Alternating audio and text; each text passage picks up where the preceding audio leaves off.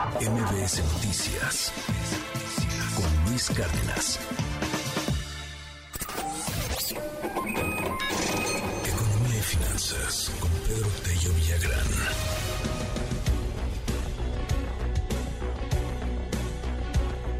Siete con 58 minutos. En números rojos cierra el primer trimestre la venta de las grandes cadenas comerciales del país. ¿Por qué, querido Pedro? Buenos días. Luis, buenos días. Qué gusto saludarte a ti y también a quienes nos escuchan. En el balance de lo que ocurre con la economía mexicana, por lo menos en el primer trimestre de este 2023, hay luces y sombras. Hay luces por el lado del ingreso de remesas en niveles históricos, hay luces también por el incremento al salario mínimo que se acordó a partir del primero de enero de este 2023 y hay luces también por la fortaleza que mostraron algunos, subrayo, algunos componentes de la actividad productiva y algunos renglones de ventas, particularmente las exportaciones hacia Estados Unidos. Hay luces también por la fortaleza de nuestra moneda frente a la divisa americana y también por el primer indicio de desaceleración que se percibe en el frente inflacionario. Sin embargo, Luis, en el otro extremo están las sombras y una de las que me parece más importante destacar porque va a influir significativamente sobre el desempeño de la economía mexicana en lo que resta de este año, es lo que ocurre justamente con el consumo de bienes y servicios en todo el territorio nacional, ni más ni menos el motor más importante de cualquier economía, entre ellas la economía mexicana. Pues bien, los datos que dan cuenta de las ventas realizadas por las grandes cadenas comerciales afiliadas a la ANTAD durante el mes de marzo y en el primer trimestre de este 2023 no parecen muy favorecedoras. En marzo, solo en el mes de marzo y por segundo mes consecutivo, las ventas en términos reales de estas grandes cadenas registraron un retroceso.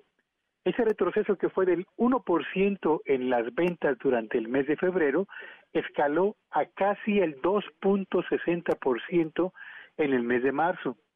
Y en el balance del primer trimestre del año, nos encontramos con que a pesar del aumento en las remesas familiares, a pesar del incremento en el salario y no obstante la generación de empleos que llevó los empleos registrados por el IM o en el IMSS a un nivel histórico al cierre del primer trimestre del año, pues a pesar de estos tres componentes, las ventas reales de la ANTAD cerraron el primer trimestre del año con un retroceso de casi el 0.3%, mientras que en el primer trimestre del año anterior habían cerrado con un crecimiento de casi el 6%. Y usted me dirá, bueno, ¿y esto eh, eh, en qué me afecta? ¿Qué significa para mí? Bueno, pues significa lo siguiente.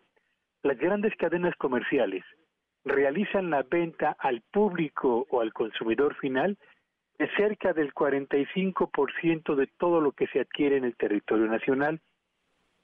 De modo pues que el desempeño de su comportamiento es un termómetro de lo que está ocurriendo en la actividad económica de nuestro país. Y si las ventas no están creciendo, ese motor de la economía mexicana llamado consumo nacional de bienes y servicios comienza a debilitarse y consecuentemente hacia adelante la actividad económica de nuestro país va a empezar también a desacelerar su ritmo de crecimiento, tal y como lo pronostican los analistas del sector privado, a diferencia del optimismo gubernamental todavía vigente. De modo pues que estamos frente a una señal, Luis Auditorio, que habla de las sombras que prevalecen en el arranque de la actividad económica de nuestro país en este complicado 2023 y un factor que podría modificar, sin duda alguna, el panorama de la actividad económica de nuestro país en lo que resta del presente año. Gracias, querido Pedro. Te mando un gran abrazo y te seguimos allí en tu red. ¿Cuál es? Sígueme en Twitter en arroba Petello Villagrán y que este sea un buen inicio de semana para todos. MBS Noticias con Luis Cárdenas.